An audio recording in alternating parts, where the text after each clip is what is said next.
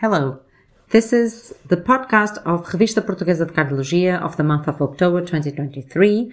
And this month we will be talking about polypill use for the prevention of cardiovascular diseases, a position paper. So this is the paper that uh, addresses the fact that the polypill is a strategy that can prevent cerebral and cardiovascular diseases, but it is still underused in clinical practice.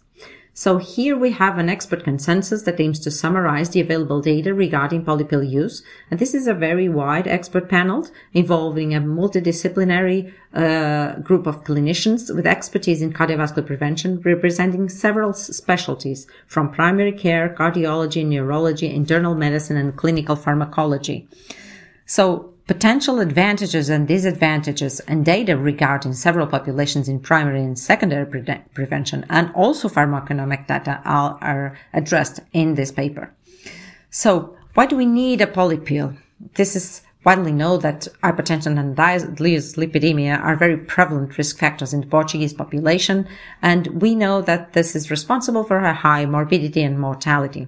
So the Wellcome Trust and the World Health Organization in 2001 established the principles and requirements of a single polypill combination for cardiovascular prevention. So its benefits uh, came from the combination of a statin, a blood pressure drugs, and aspirin and folic acid at first, uh, and this was raised by Yusuf in 2002 and proposed by Wald and Law in 2003. Uh, they claim that it could theoretically reduce population risk of cardiovascular events by at least 80%. So it is really important to understand that this type of fixed dose combinations can prove to be beneficial in prevention of cardiovascular diseases, usually using a combination of a statin, a blood pressure drug, and or with or without aspirin, depending on the scenario. So this concept was first approved in 2011, but is still widely underused.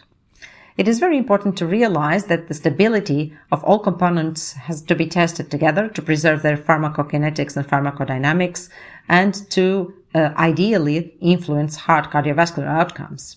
So in Portugal, we have two combinations of aspirin, ramipril, and atorvastatin, so the CNIC polypill, and also perindopril, amlodipine, and atorvastatin.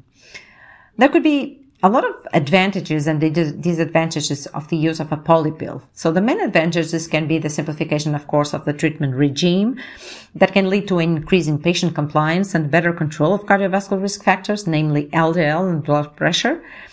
Uh, but I would say that the main disadvantage can be the interruption of one drug, of one pill, can be the interruption of multiple drugs and um, the inclusion also of antithrombotic polypill when used in low primary prevention setting can be a setback since many of these patients are not going to benefit from the use of aspirin.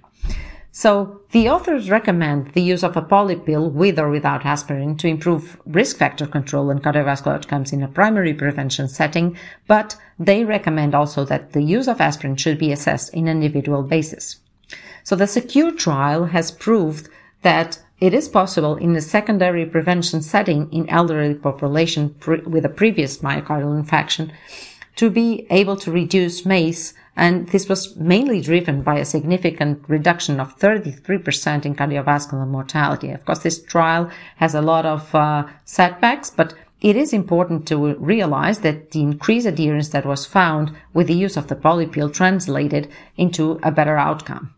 So which are the best candidates for this kind of therapies? And the authors propose that the, those in secondary prevention or very high risk with low bleeding risk like diabetics with target organ lesion could be good candidates. Also non-adherent patients or younger patients and medication naive patients. So currently what we know is this, that the polypills that are marketed in Portugal and are reimbursed are actually after a cost minimization analysis uh, they are uh, the, use of these drugs in fixed combination is inferior to the sum of all individual components, making it, of course, cost effective.